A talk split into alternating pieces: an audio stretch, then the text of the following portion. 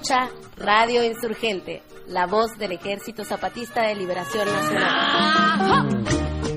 You listen to Radio Insurgente, the voice of the Zapatista. Vous écoutez la radio Insurgente, la voix de l'armée zapatiste de libération nationale. 皆さんはラジオインサーヘンテでサパタの国民救援部隊の声を聞いています。 Radyo Insurgente'yi dinliyorsunuz.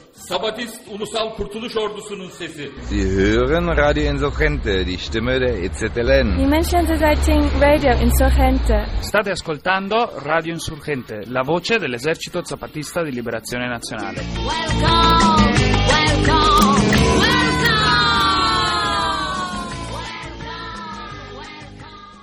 Bienvenidos y bienvenidas a nuestro programa de Radio Insurgente La Voz de los Sin Voz, voz del Ejército Zapatista de Liberación Nacional. Bueno, como siempre, les enviamos un saludo revolucionario a todos y todos en los cinco continentes. Les invitamos a que sigan adelante en sus trabajos donde quiera que estén. Bueno, este día vamos a presentar algunos audios de la Huasteca Potosina, que fue el último lugar que visitó el delegado Cero en su gira por el país. También vamos a presentar una entrevista que hicimos a un compañero muralista del Distrito Federal que se llama Gustavo Chávez. A él lo entrevistamos una vez que lo encontramos haciendo su arte por estas tierras del sureste mexicano. Bueno, pues entonces vamos a comenzar con la información de la otra campaña en la Huasteca Potosina.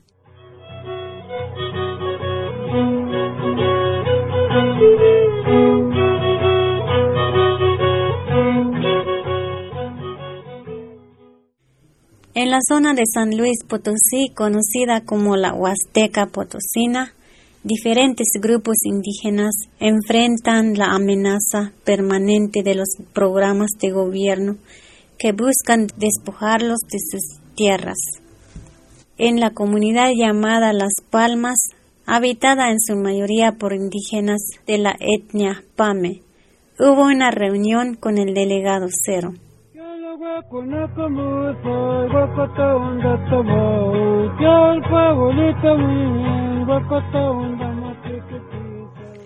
Allá en Las Palmas, un compañero de 87 años habló de los abusos que han enfrentado los indígenas por parte de las autoridades oficiales y habló también de la necesidad de luchar. Yo doy cuenta, los misariados, ay, cómo ha fregado nosotros, indígenas. Dice que ya se acabó los indígenas. Entonces, estos compañeros, ¿dónde viene? Aquí estamos. Hay que ser posible hasta donde podemos. Echamos bajo los caciques porque eso es lo que nos trae abajo los pies. Yo hay veces le digo a los licenciados del Estado, qué lástima. La ley tiene las manos, pero no respete derechos de los campesinos, de los indígenas. De 87 años estoy viviendo en este mundo, ha dado cuenta todo lo que está pasando. Bendito sea Dios, aquí estoy, luchando, todos mis hermanos, en una sola familia. Eso es lo que quiero decir. Hay que luchar, compañero, para defender nuestros derechos.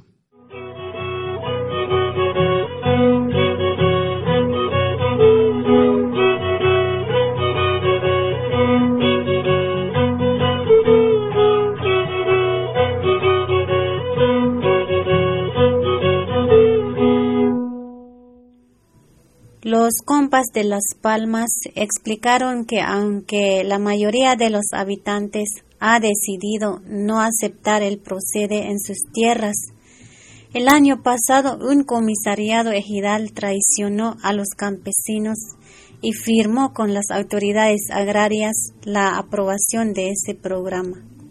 El gobernador tradicional de Las Palmas habló del desprecio que han enfrentado los indígenas PAME por parte de las autoridades y los ricos y la lucha que realizan ahora por defender sus tierras.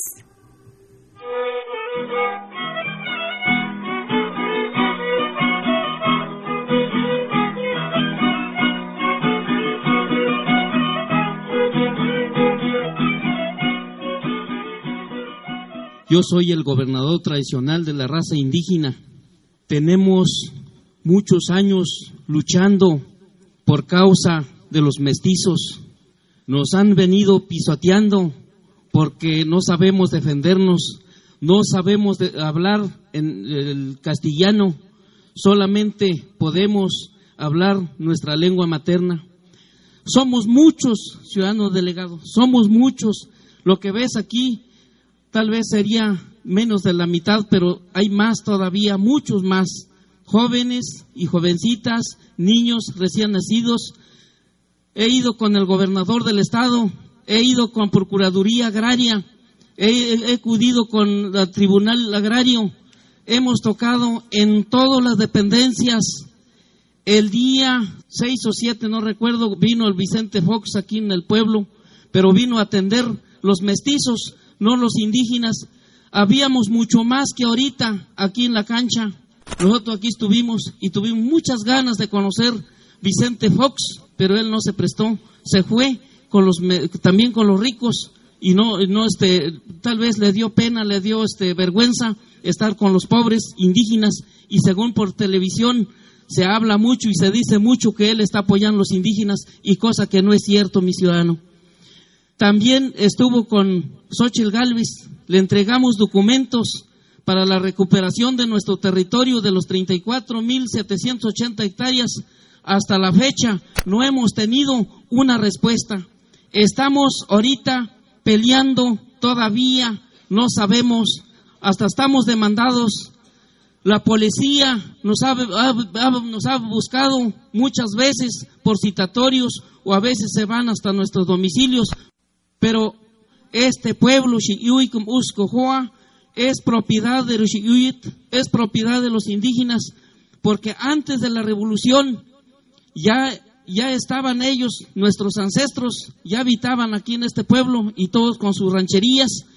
Nosotros queremos que eh, recuperemos las 34.780 hectáreas a favor de nosotros y nuestros hijos y nuestras hijas. Queremos una nueva constitución que nos defienda.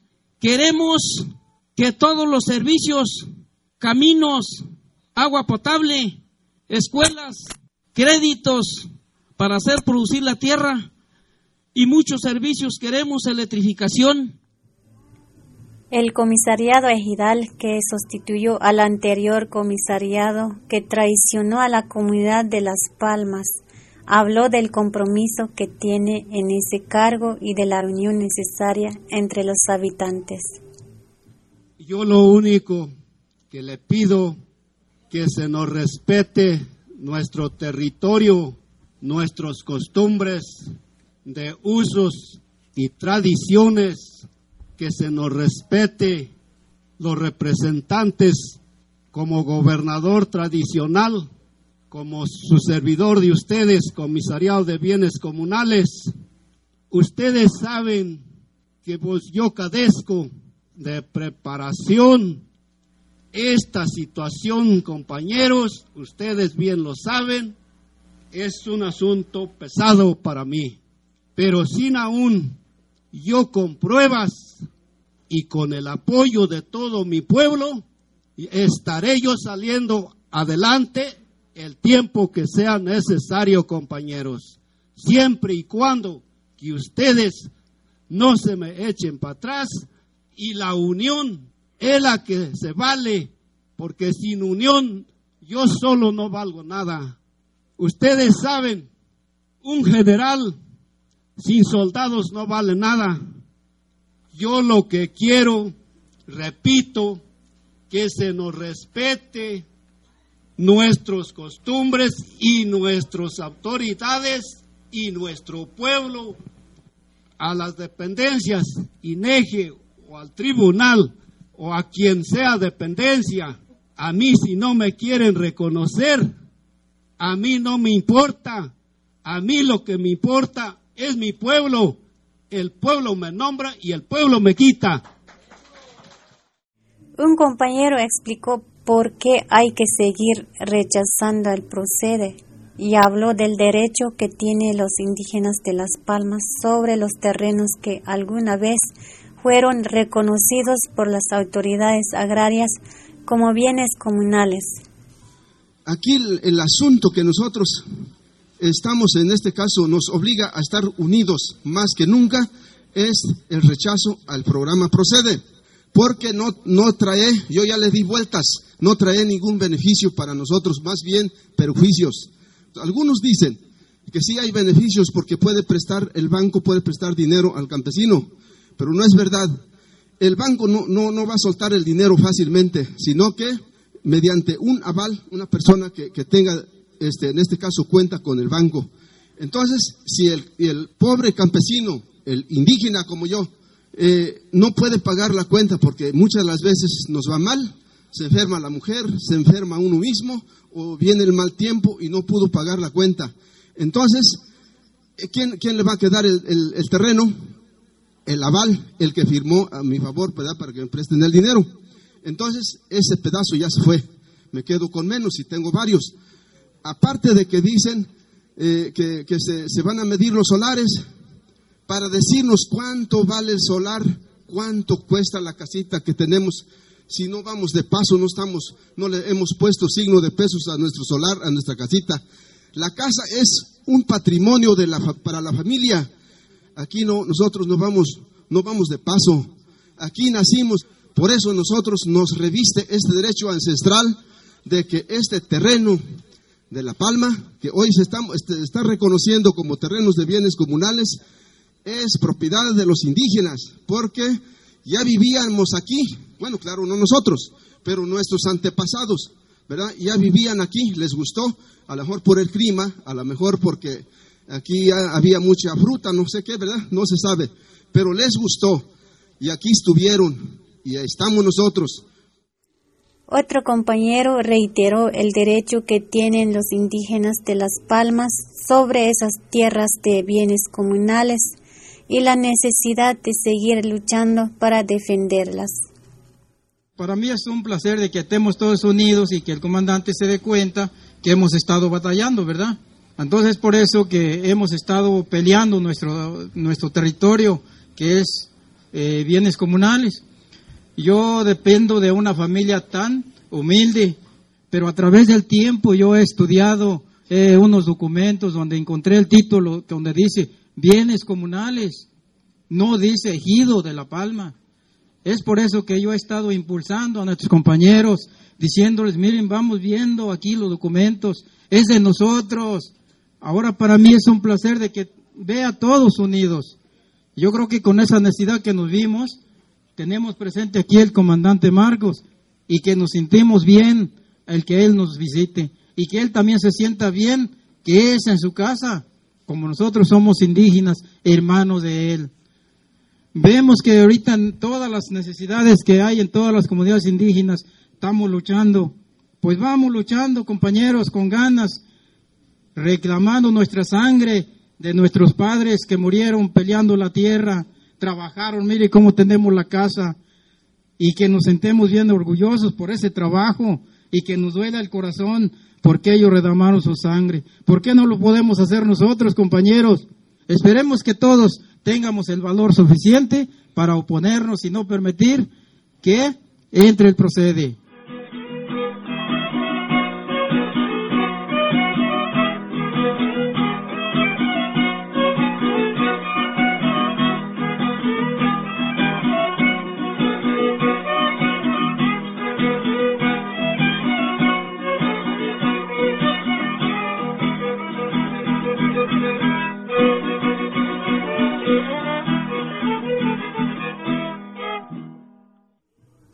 Atzalup fue otra de las comunidades indígenas de la Huasteca Potosina que visitó el delegado Cero.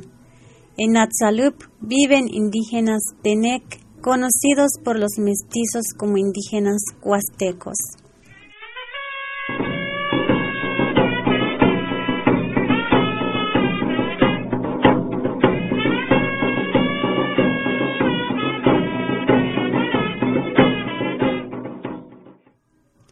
Igual que en todo el país, el pueblo Tenec de Atzalup está olvidado por el gobierno. Uno de sus principales problemas es que ni siquiera cuentan con un camino bueno y los indígenas de esta comunidad y de las comunidades cercanas tienen esperando 30 años que alguien lo arregle. Yo voy a exponer lo que es el camino. Verdaderamente es una tristeza para nosotros los humildes, los pobres, los huastecos. No nos toman en cuenta como están diciendo los compañeros. Siempre nos engañan. Pero eso sí, cuando quieren el voto, nos piden las dos manos. Y es donde está la maldición. Verdaderamente no nos apoyan. Desde el 1977 se hizo el camino. Y hasta ahorita no se le ha echado ninguna mano. Ustedes mismos se dieron cuenta cómo está acá la entrada de Tancanwitz. Y este es un camino que sale de, municipio a municipio, Tancanwitz a San Antonio. Según el actual presidente municipal, hizo la gestión, pero son puras mentiras. No ha hecho nada. Esto al principio, ¿cómo batallábamos para sacar nuestra producción? Todo en bestia y algunos por espalda. Ahorita ya como que tenemos un poquito de ventaja porque ya tenemos, aunque sea terracería. Pero sí queremos que se mejore para que haya más transitación, que haya más beneficio. Ahora nos compran nuestra producción más bajo por falta del camino, falta de mejoramiento. Muchas comunidades de la Huasteca Potosina se dedican a la producción de naranja y otros cítricos, y también algunos otros productos como piloncillo y miel. Sin embargo, la presencia de acaparadores y coyotes hacen que los precios de sus productos sean demasiado bajos. Por ejemplo, por cada kilo de naranja, los productores reciben 50 centavos de peso. En la reunión en Atzalup, los compañeros contaron esta situación.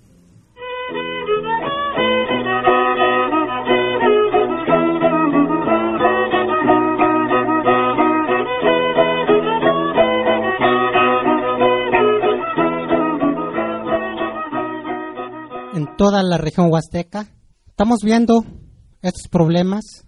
Estamos viendo, este, pues, este, ahora sí que nosotros, este, trabajamos, por ejemplo, eh, cañas de azúcar, café, por ejemplo, en los naranjos, pues tiene un bajo precio.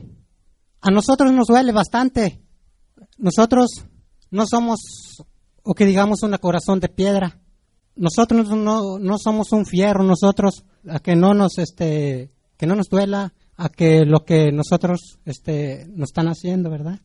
Nosotros eh, como eh, campesinos, como productores en pequeño, nos enfrentamos siempre año con año. Cada vez que queremos cosechar nuestra naranja, no tenemos el mercado, no hay el mercado adecuado. Tal vez, tal vez sí hay, pero tenemos a grandes este, los grandes coyotes, los grandes este, acaparadores. En primer lugar, yo soy el presidente de la Asociación de Apicultores de nivel municipio de Tancanwitz. Tengo un grupo organizado, pero cuando necesitamos los apoyos del gobierno, pues entonces dicen que pues no hay, no hay porque ellos se lo, se lo llevan. Nosotros los, los, los TENEC o los NAWAT que, que trabajamos, es un trabajo para nosotros muy bonito, que es un trabajo de que nuestros antepasados practicaban ya la apicultura, pero ahorita queremos ya modernizarnos, pero vemos que no, no podemos levantarnos porque los apoyos están muy lejos. Qué tristeza nos da escuchar los gobiernos que dicen que ya se acabaron los pobres, pero como usted ve, comandante, que, que aquí somos puros pobres y con el piloncillo este no, nunca ha tenido este precio nosotros vivimos de eso. No todos pero pero es igual como la naranja, el piloncillo, siempre el precio es muy bajo. A lo mejor es falta de organización de nosotros este, para, para abrir más mercado o, hacer intercambio de, de, de productos de otros estados donde a lo mejor allá donde hay productos que acá no tenemos y así podemos intercambiar los productos.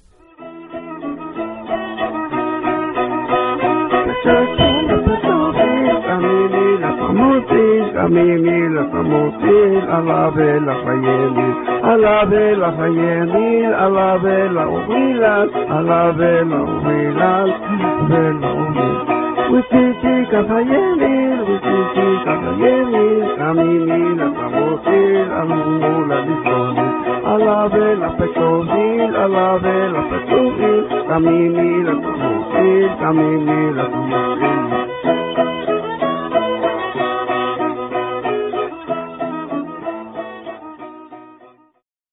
Un anciano de Atzalup habló sobre los apoyos que prometen los gobiernos y que nunca llegan.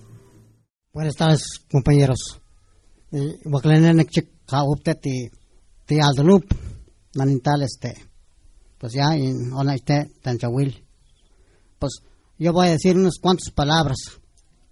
Nomás, este, a veces vienen los unos este, licenciados o bueno lo que está encargado en el a lo que está, está trabajando en San Antonio y sacan las copias sacan todos los papeles dicen que van a va a llegar este van a apoyar los terceros edades y no es cierto nunca llega ese yo veo que hay muchos problemas con, con los presidentes de todos los que en el gobierno de San Luis están ganando la gente nada más. Y bueno, y otra cosa es, ahorita tan caro ya los maíz, el azúcar ya subió todo. Pues, y el pobre, ¿cómo? ¿Cómo van a alimentar? Otro compañero manifestó su indignación por la pobreza que hay en la Huasteca y en todo el país por culpa de los malos gobernantes. Yo quiero manifestarle, pues me da mucha tristeza y a la vez coraje, ¿cómo es posible de que nuestro querido México ya está en manos de, de los grandes este, yanquis que son los gringos o los que están allá en Estados Unidos o los que dicen que son mexicanos, pero a la mera verdad yo creo que ya no son mexicanos porque están vendiendo ya nuestra patria, como es el petróleo, como es el, el dinero de la, de la nación, cómo es posible de que México, tan rico que es en recursos, en costas, eh, bosques, y este, pues no nos dan el apoyo que de veras necesitamos. ¿Cómo es posible de que aquí en nuestra comunidad, que estamos en el cerro, también tenemos, creo que el mismo derecho de los que gozan, de los que viven en las grandes ciudades, que nada más ahí están manejando los intereses propios a su antojo, pero es, es igual como el gobierno actual, nada más se empeña en este en vender nuestra nación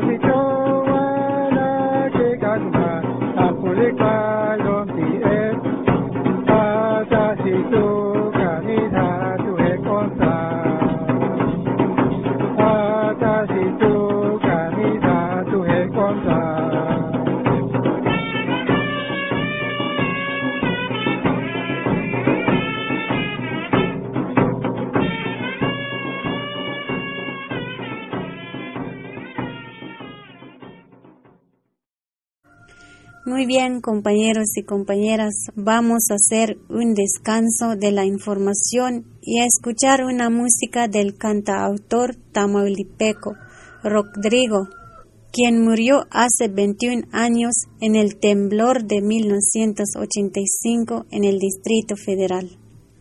Rodrigo González, conocido como Rodrigo, escribió y cantó muchas canciones de rock sobre la Ciudad de México y otros temas. Ahora vamos a escuchar una canción inspirada en la región huasteca mexicana que abarca parte de Tamaulipas, Veracruz y San Luis Potosí, que es una zona llena de bellos paisajes, pero también de mucha pobreza y resistencia. Esta canción se llama Guapanguero.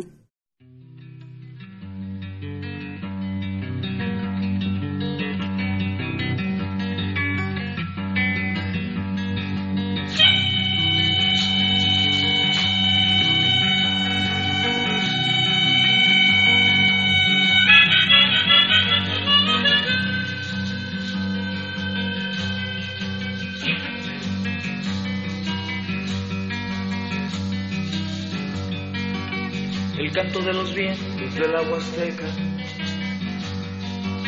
Es costas y montañas y la hoja seca. Entre caña, tabaco y pescado frito, el guapanguero llega alegrando a todos con su rito. El guapanguero llega alegrando a todos con su rito.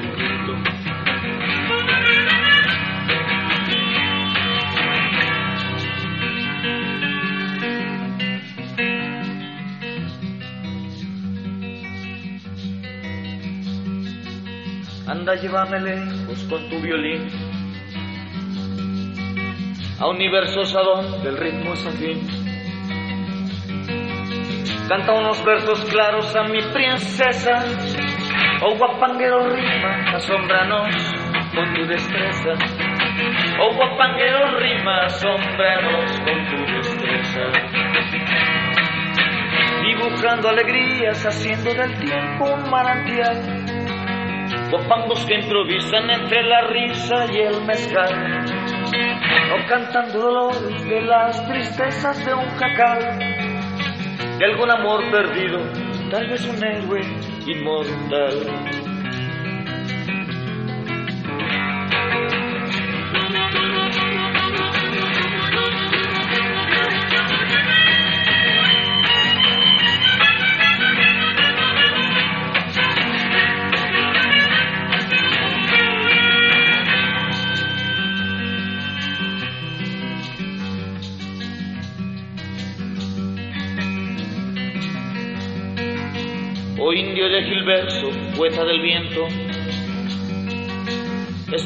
Ríos, valles y monte,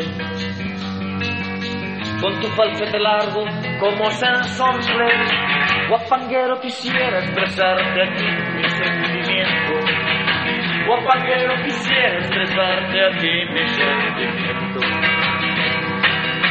dibujando alegrías, haciendo del tiempo un manantial.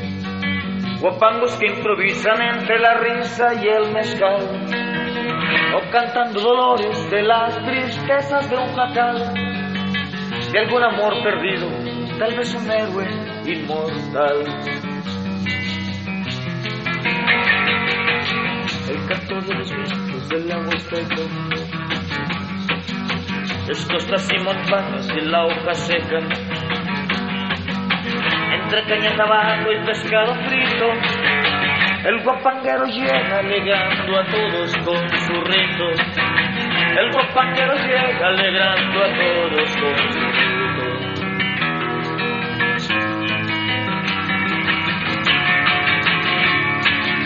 Rey del viento del agua azteca, así eres tú. Rey del viento del agua azteca, así eres tú rey del viento del agua azteca, así eres tú, rey del viento del agua azteca, así eres tú, rey del viento del agua azteca, así eres tú, rey del viento del agua azteca, así eres tú, rey del viento del agua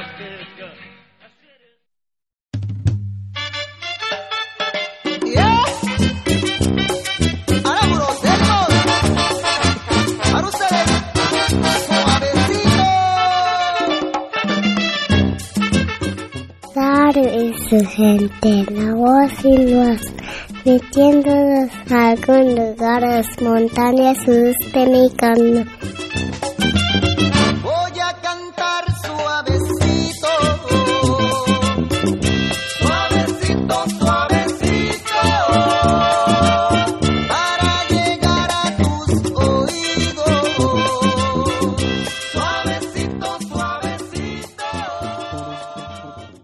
Además de la producción de cítricos, la apicultura es otra de las principales actividades en la Huasteca Potosina.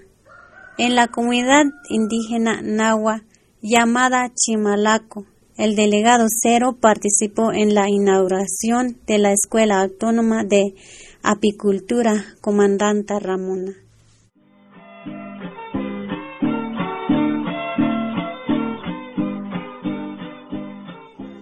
Esta escuela fue promovida por los niños y niñas de la zona, quienes explicaron el origen y el propósito de su nueva escuela.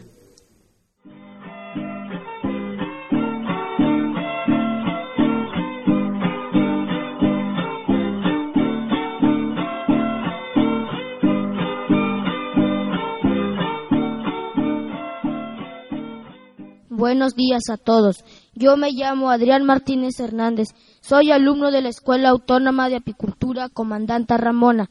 A continuación les presentaré la Escuela Autónoma de Apicultura Comandanta Ramona. Nació la idea en el primer foro regional apícola de la Huasteca Potosina, que se realizó los días 15 y 16 de octubre del 2005, donde se invitó a los niños de la escuela de la comunidad a participar se realizaron dos mesas de trabajo, en donde los niños y las niñas dijimos que queríamos aprender la apicultura. Entonces decidimos solicitar ayuda. Primero, pedir permiso a nuestros papás. Luego, apoyo a las autoridades de la comunidad. Y tercero, pedir a los apicultores que nos enseñen. Y lo bueno fue que nuestros papás nos dieron permiso las autoridades nos han prestado el salón ejidal y los apicultores nos han enseñado. El 27 de abril de este año, en el segundo aniversario de la Asociación de Apicultores, se hizo asamblea con los padres de familia y se acordó que se iniciaran las clases y que se solicitara al subcomandante Marcos que inaugurara la escuela de apicultura cuando viniera en el recorrido de la otra campaña, pero no vino porque pasó lo de San Salvador Atengo.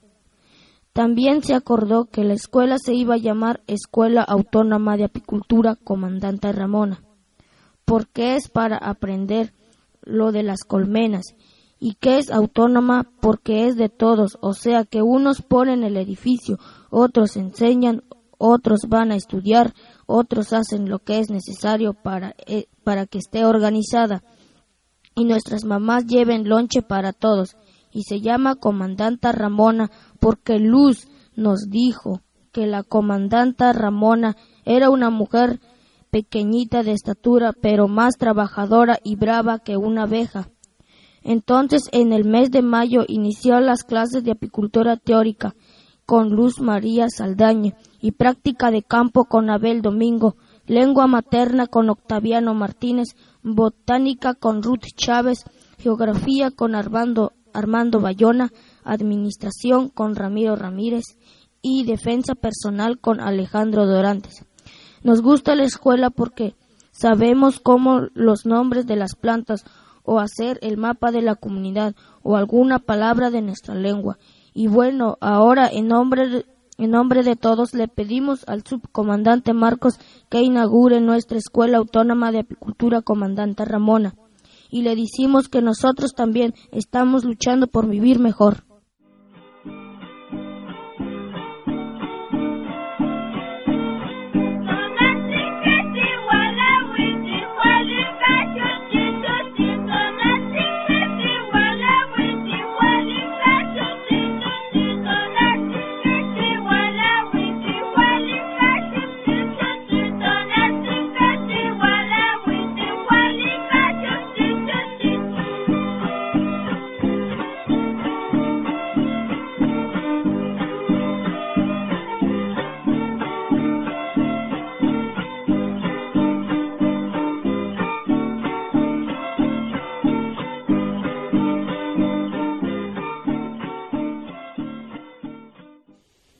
En otra comunidad llamada Gilitla, con mayoría de población nahua, los habitantes indígenas hablaron de la grave marginación que enfrentan.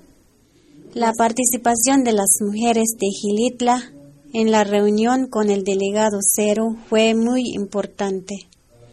Las compañeras denunciaron que caciques y autoridades oficiales negocian y promueven el alcoholismo en las comunidades indígenas de la Huasteca Potosina y explicaron cómo afecta este problema a las mujeres y sus familias. En Gilitla tenemos una plaga que nos molesta, que nos fatiga a nosotras las mujeres, que no nos hace vivir feliz.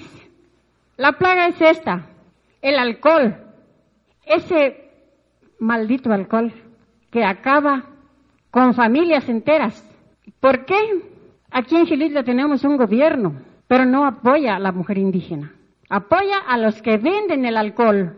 Apoya a las personas que le pagan por distribuir el alcohol. Y lo denuncio con todo mi valor.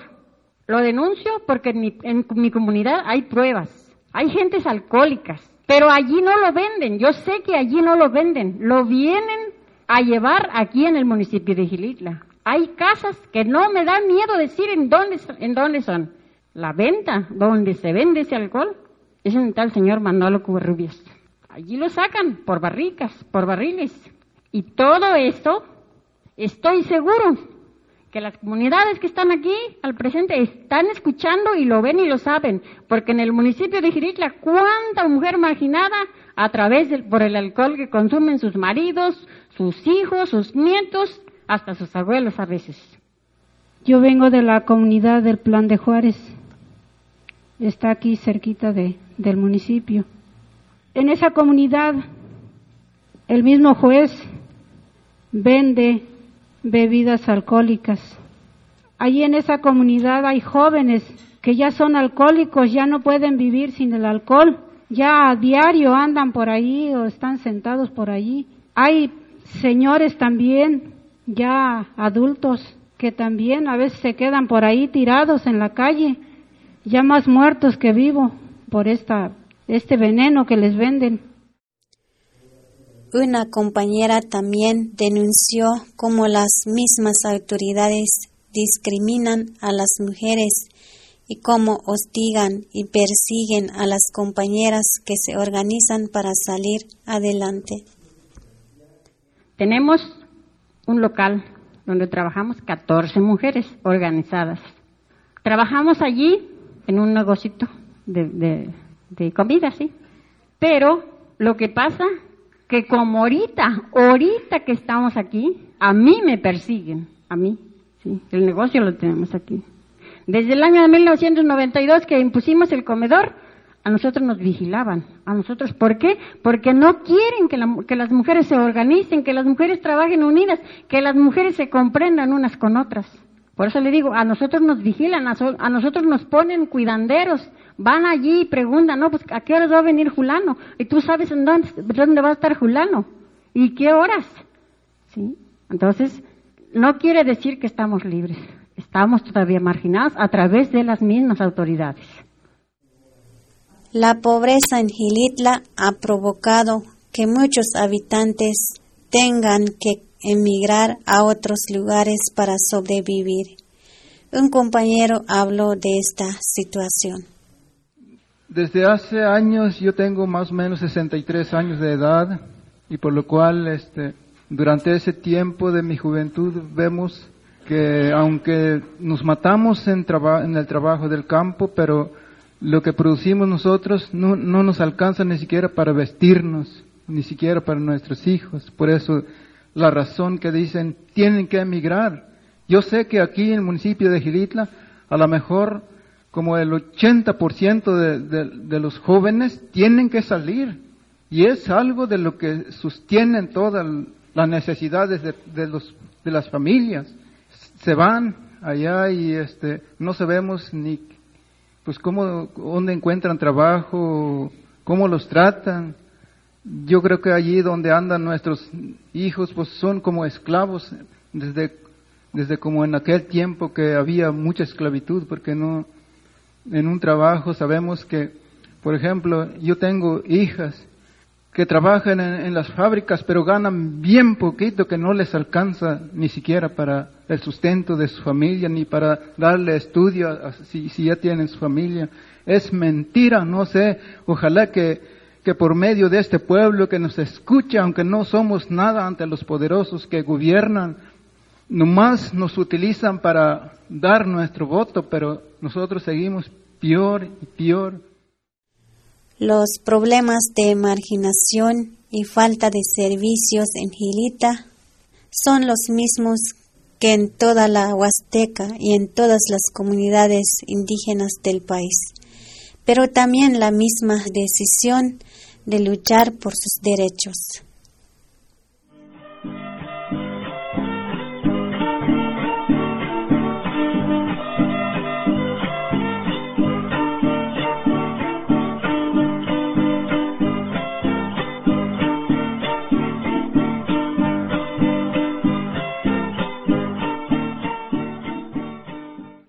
Exigimos al gobierno que reforme una ley para que favorezca a nuestros campesinos, ya que muchas de las veces las tierras son vendidas a causa de la tomadera por la clandestina de aguardiente, que se está vendiendo en escondidas.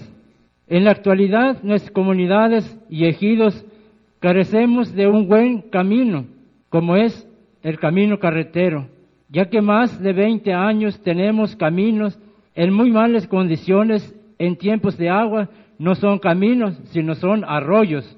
Exigimos quien corresponde que nos construyan los caminos carreteros, porque tenemos escuelas también en nuestras comunidades y muchos de ellos, nuestros maestros vienen de fuera, transitan en ellos, como es tanto preescolar, primaria, secundaria y preparatoria. Y también carecemos de puentes porque en tiempos de aguas estamos incomunicados. También vivimos en una extrema pobreza porque nuestros- nuestro producto, como es el café, la naranja que nosotros lo trabajamos como indígenas, que estamos escondidos detrás de las montañas, pero también nos manifestamos, manifestamos nuestras necesidades porque existimos. Nosotros también valemos porque somos idénticos de esta tierra mexicana. Tenemos derecho como persona, aunque existe gente mestiza, nunca nos podrá acabar porque tenemos nuestra tradición como es la lengua materna, conservamos nuestra cultura y nuestra tradición y queremos construir nuestros pueblos autónomos para que no haya discriminación y hacer una autoridad mandando y obedeciendo.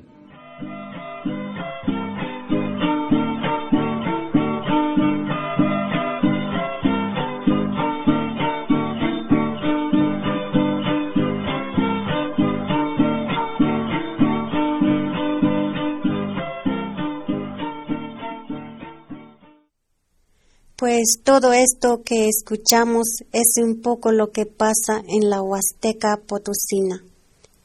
Ahora vamos a presentar algo de música. Vamos a poner una canción de Manu Chao que le gusta al compañero Gustavo Chávez, que al rato vamos a escuchar su entrevista que le hicimos. Esto se llama Cachibachi Buki, canta Manu Chao y Amparanoia y va dedicada para el compañero Gustavo y para todos y todas los que les gustan estas músicas.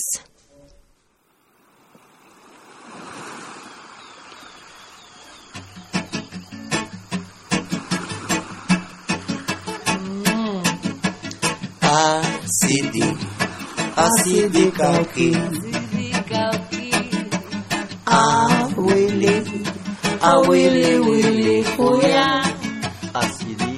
Asidi, asidi kauki.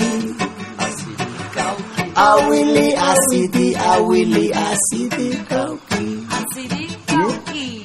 Go now. Ah, bibi, habibi kauki. Yeah.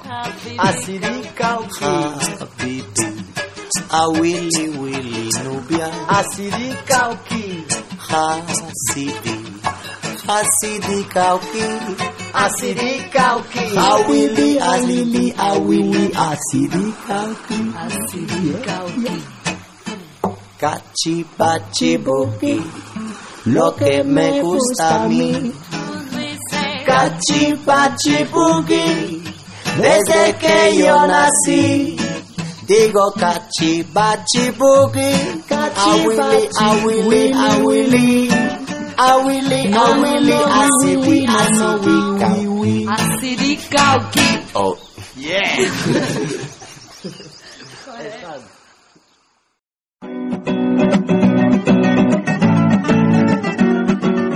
Aquí está escuchando usted Radio Insurgente, la voz de los sin voz, la voz del Ejército Zapatista de Liberación Nacional, transmitiendo desde las montañas del sureste mexicano.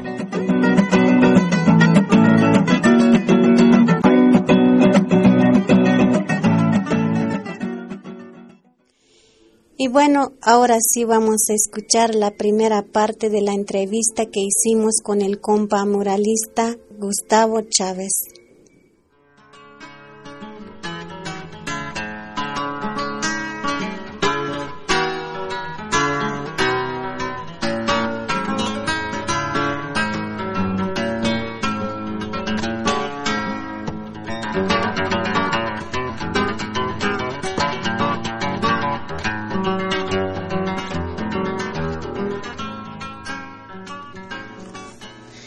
Bueno, compañeros y compañeras, hermanos y hermanas, bueno, aquí vamos a tener una entrevista. Está con nosotros el compañero Gustavo.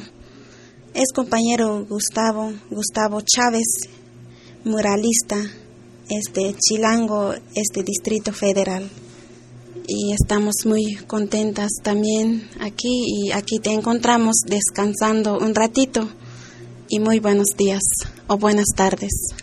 Buenos días o buenas tardes, compañeros y compañeras. Pues sí, un poquito aquí descansando y un poquito aquí agachándome por un cuaderno que se nos cayó.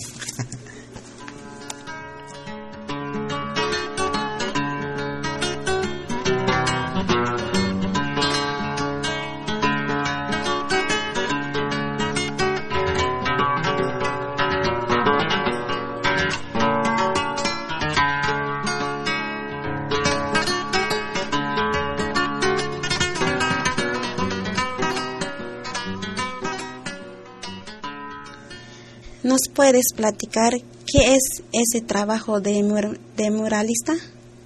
Sí, este es, es trabajo de pintor. Soy soy aprendiz de pintor. Yo digo que soy aprendiz.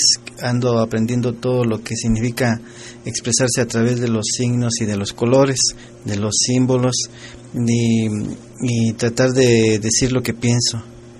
Entonces, eh, lo que siento y, y esto es una cuestión que tiene que ver con el arte. Entonces, lo del muralismo es una rama de la pintura, es una de las disciplinas de las artes plásticas y esto corresponde a, a- pintar en los muros, sobre las paredes o en telas grandes, en gran formato principalmente. Y toda esta idea es porque eh, a lo largo de toda la historia del ser humano siempre se ha expresado en los muros. Incluso creo que el primer lenguaje que usaron los seres humanos en las cuevas, en las primeras cuevas que habitaron, fueron precisamente a través de los signos de pintar pared, en las paredes con sangre, con tierra, con, colores naturales, ¿no? Y eran cu- cuestiones mágicas, eran símbolos rituales, eran para la casa, eran también su, era su cosmogonía, su, su forma de vivir y de pensar en esos momentos que se expresaba en las cuevas. Y así durante, eh, cuando las culturas se fueron desarrollando, las, los muros siguieron siendo parte de estas formas de expresión del ser humano. En todas las culturas, en China, en Mesopotamia, en, en aquí en América precolombina, ¿no? Sobre todo también fue muy muy muy importante, muy fuerte esta expresión en, en los muros aquí en la zona maya, ¿no? Vemos cuántos muros eh, pintados ahí en las pirámides, eh, este, en todas en, en toda esta cultura, en nuestras culturas originarias. Entonces no es nuevo esto que, que, que estamos haciendo, pero eh, sin duda tiene una fuerte influencia cuando se crea la Secretaría de Educación Pública en, México después de, del movimiento armado de 1910, ¿no? Eh, fue, es en 1921 cuando al mando de José Vasconcelos se crea la Secretaría de Educación Pública y él manda llamar a los artistas y principalmente a los pintores para que puedan expresarse en los muros, para que los muros sean un medio no solamente de comunicación con el pueblo, sino también puedan servir como para la educación. Y después de ahí, pues muchos pintores que llegan a comunidades muy lejanas se dan cuenta de la gran falta de, de este eh, de justicia que hay en todas las comunidades, en todos los pueblos, ¿no? Eh, todo este caciquismo, toda esta explotación, todo este robo, todo este saqueo, toda esta este, una, especie de, de esclavismo que aún existe eh, aún después del movimiento armado de 1910, ¿no? Y entonces lo expresan ellos en los muros también y también se comprometen, así como muchos maestros también en su inicio se comprometieron también con las comunidades, con los pueblos indígenas sobre todo, ¿no? En sus luchas por, por mejorar y por quitarse a los caciques de encima. Entonces la pintura empieza a tener un compromiso, los pintores también. De ahí que Diego Rivera incluso sea, sea, este, abiertamente comunista, ¿no? Y en sus murales se pinte banderas rojas y las hoz y el martillo. Y, y, y sin embargo, de aquí el compromiso no solamente es lo que se retoma de la pintura mural, sino esta otra tendencia en las artes plásticas que es buscar nuestros propios íconos, buscar nuestras propias fuentes, nuestras raíces, lo que es nuestro origen, o sea, nuestras propias formas, nuestros propios símbolos, resaltar lo que es nuestro color, como este color del que hemos encontrado aquí, ¿no? El color de la tierra, el color del maíz, el color del cielo, el color nuestro, nuestro barro, nuestra, nuestra imagen, nuestras voces. Es lo que hemos encontrado, es lo que se rescata en la Escuela Mexicana de Pintura y es lo que hemos encontrado nosotros. Entonces también en esto de las artes plásticas el muralismo lo retomo yo porque tiene una fuente muy, muy rica con todo nuestro pasado como seres humanos y en nuestras culturas y principalmente a partir del movimiento de, de, la, de la Secretaría de Educación Pública cuando los principales muralistas, ¿no? Diego Rivera y Siqueiros, y Orozco también empiezan a pintar en las escuelas públicas, pero muchos, muchos otros pintores que este, no tengo ahorita a la mano sus nombres, pero que trabajaron en las comunidades indígenas, hicieron una labor increíble para decorar los muros de esa revolución. Y ahora estamos haciendo lo mismo, pero ahora sin, claro que sin el apoyo de ningún Estado, ningún gobierno, al contrario, ¿no? Estamos pintando los muros, precisamente retomando ese origen y esa tradición del muralismo y retomando también todas esas imágenes nuestras pero inspirados en esta nueva revolución que estamos haciendo todos los días y cada quien en diferentes trincheras. Entonces, este, es muy importante para mí eh, esta cuestión de, explicarte esto de la pintura mural, aunque ya me extendí creo mucho, pero es muy importante porque porque ahora creo que el muralismo ya no es resultado del movimiento armado como fue en el pasado con Diego Rivera y otras gentes, sino ahora es acompañante de este nuevo movimiento, ¿no? Que pretende también cambiar las injusticias que aún, que aún prevalecen en nuestro país.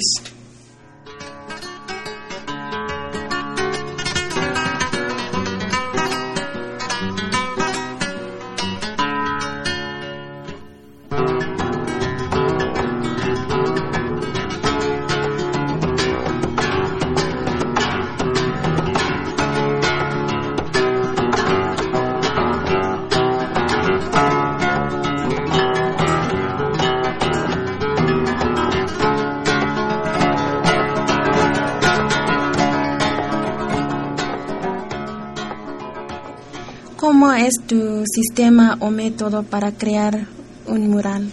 Está interesante esa, esa pregunta a mí porque a veces, a veces yo me pregunto cómo le hago.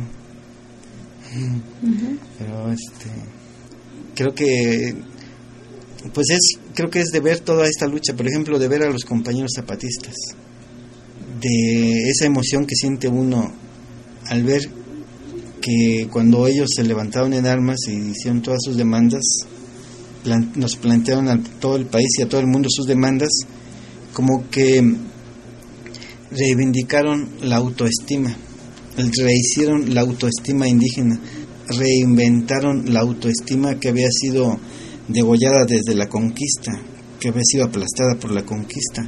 Este levantamiento creo que, que nos fortalece mucho el levantamiento zapatista porque este principalmente eso, creo que es muy importante la autoestima de nuestros pueblos que siempre han sido sojuzgados.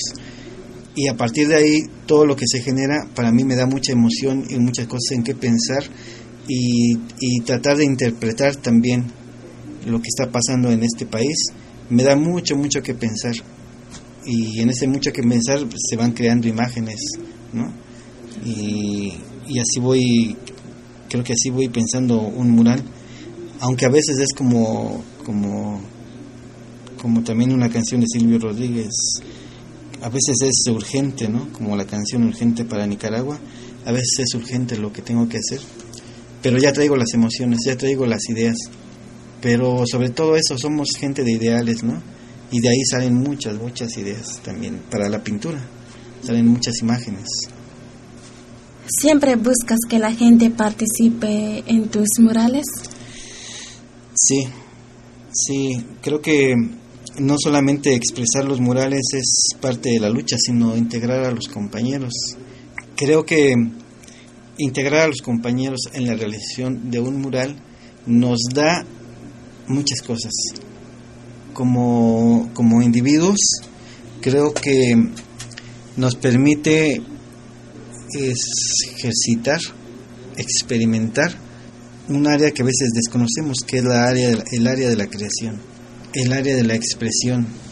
Este, este sistema político se ha encargado por lo general de, que a través de sus métodos escolares nos reprime toda la imaginación y la creatividad y nos tiene muertos de hambre y eso hace que busquemos trabajos y, dejemos las formas de expresar, de expresar esto para después o para solamente para los que el sistema dice que tienen que ir a una escuela, aprender métodos, y que tienen que estar eh, casi casi coronados con unas de luz, ¿no? Como si fueran santos designados, que son los únicos que pueden expresarse, los artistas, ¿no?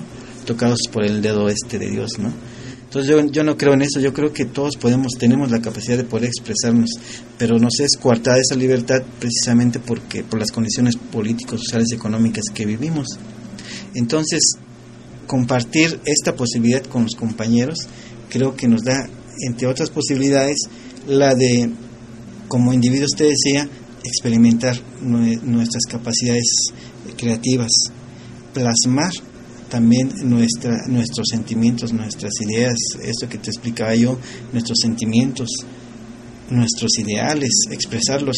Al verlos estos realizados sobre un muro con figura y color, de alguna manera esto también nos lleva a sentir cierta realización como, como individuos, como seres humanos. Entonces, al sentir esa cierta realización, creo que somos un poco más felices también, porque esa es la lucha, ser felices. Por ser felices es nuestra lucha, la de todos los que estamos en esta, en esta trinchera. Entonces, cuando esto lo haces colectivo, creas también una conciencia de poder transformar los materiales, de poder transformar un material de un bote en figuras y en formas, en colores, pero que estén expresadas ahí nuestras ideas. Esto creo que aparte de la realización es crear iconos propios, crear una identidad, pero que no es, te digo, no es únicamente mía, sino que ya es una identidad colectiva. Entonces, al crear esto, estamos transformando una situación social también. Y así como podemos transformar un muro en cuando antes era frío o, sucio y lo podemos transformar en colores, con ideas, todo esto, creo que así podemos transformar el mundo, creo que así podemos transformar nuestro país y, y, y, este, y no dejar que nos vistan de gris como quiere este sistema, no dejar que nos vistan de tristeza, no dejar que, que, que el color este amargo nos cubra, sino que nosotros a pesar de eso, esta lucha sea por eso, porque vistamos de colores, porque sonriamos de colores, porque, porque soñemos con colores, ¿no? No que, son, no que soñemos en gris y en blanco, sino que soñemos con colores y que esos sean los colores de la esperanza, porque son colectivos y son individuales y se conjugan. Y eso es algo de lo que a mí me gusta mucho este, lograr cuando comparto con los compañeros esto de la pintura y creo que así estamos también transformando. ba-ba-ba-ba-ba-ba-ba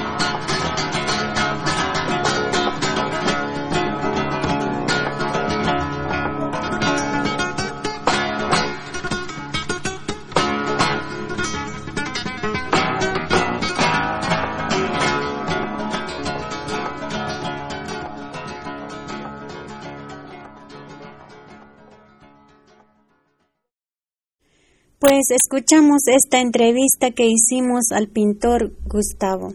Esperamos que les haya gustado. Les vamos a presentar la segunda parte la próxima semana. Ahí nos platica de los lugares donde ha pintado sus murales y otras cosas más.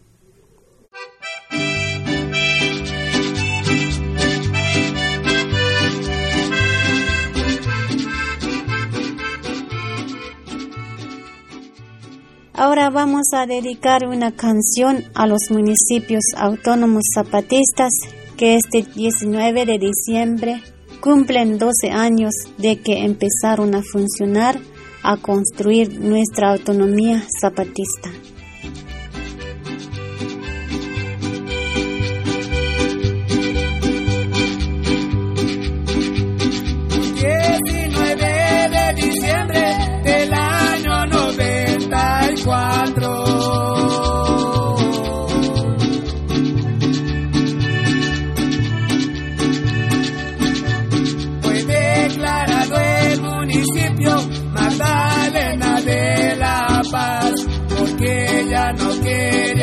Estar en manos del mal gobierno.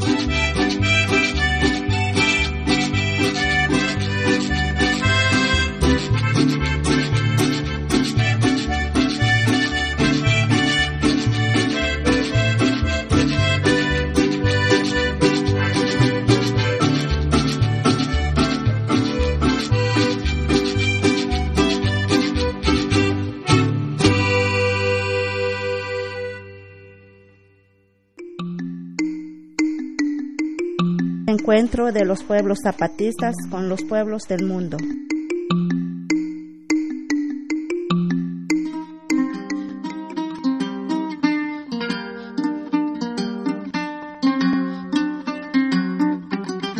hermanas y hermanos de México y del mundo. Mi nombre es Roel, soy miembro de la Junta de Buen Gobierno hacia la Esperanza, del Caracol 1, madre de los caracoles del mar de nuestro sueño, ubicado en la realidad Chiapas, México. Me llamo Yolanda, soy miembro de la Junta de Buen Gobierno, Zona Altos, Ovendic, Caracol, Resistencia y Rebeldía por la humanidad, corazón céntrico de los zapatistas del Ande del mundo.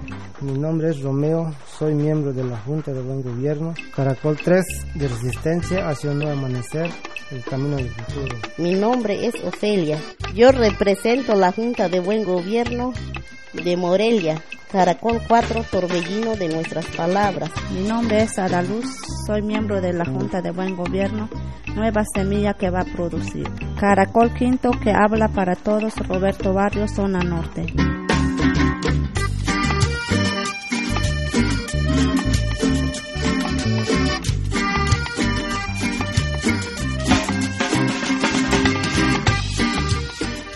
Estamos invitando a todos los pueblos del mundo porque queremos conocernos y contar nuestras historias de cómo resistimos en las diferentes partes del mundo.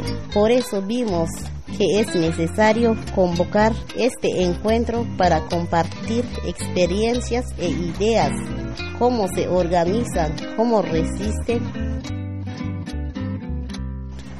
Hermanos y hermanas de la sociedad civil nacional e internacional.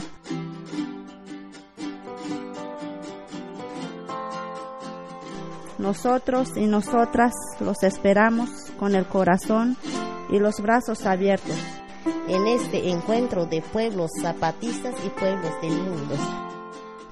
El encuentro es en el Caracol 2 de Oventic los días 30 y 31 de diciembre de este año y primero y 2 de enero del 2007.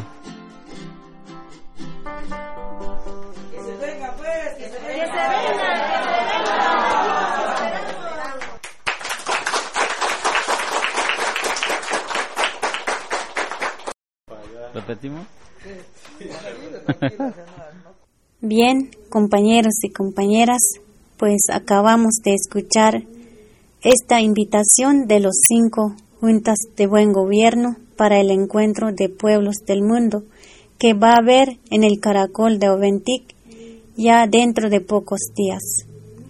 Esperamos que muchos de los que nos están escuchando van a llegar por acá para conocernos personalmente y platicar de nuestras luchas. Y ya con esto vamos a despedir nuestro programa este día.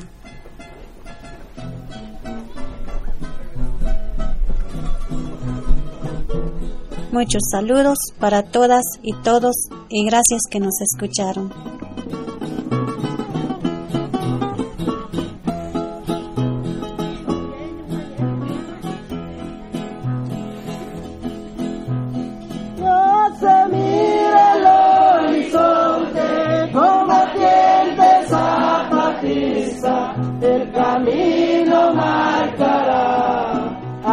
se viene atrás.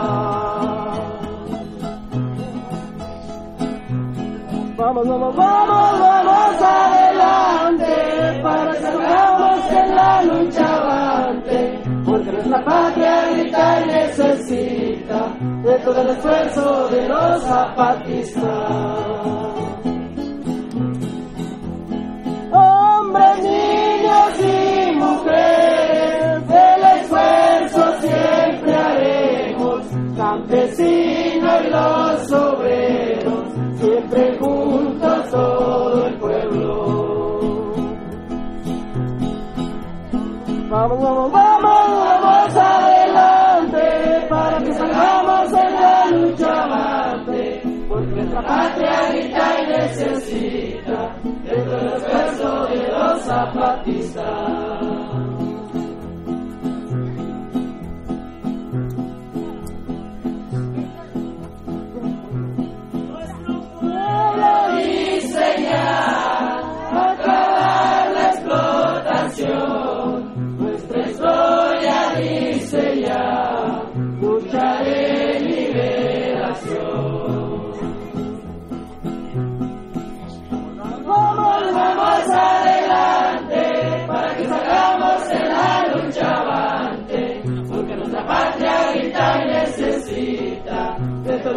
de los zapatistas.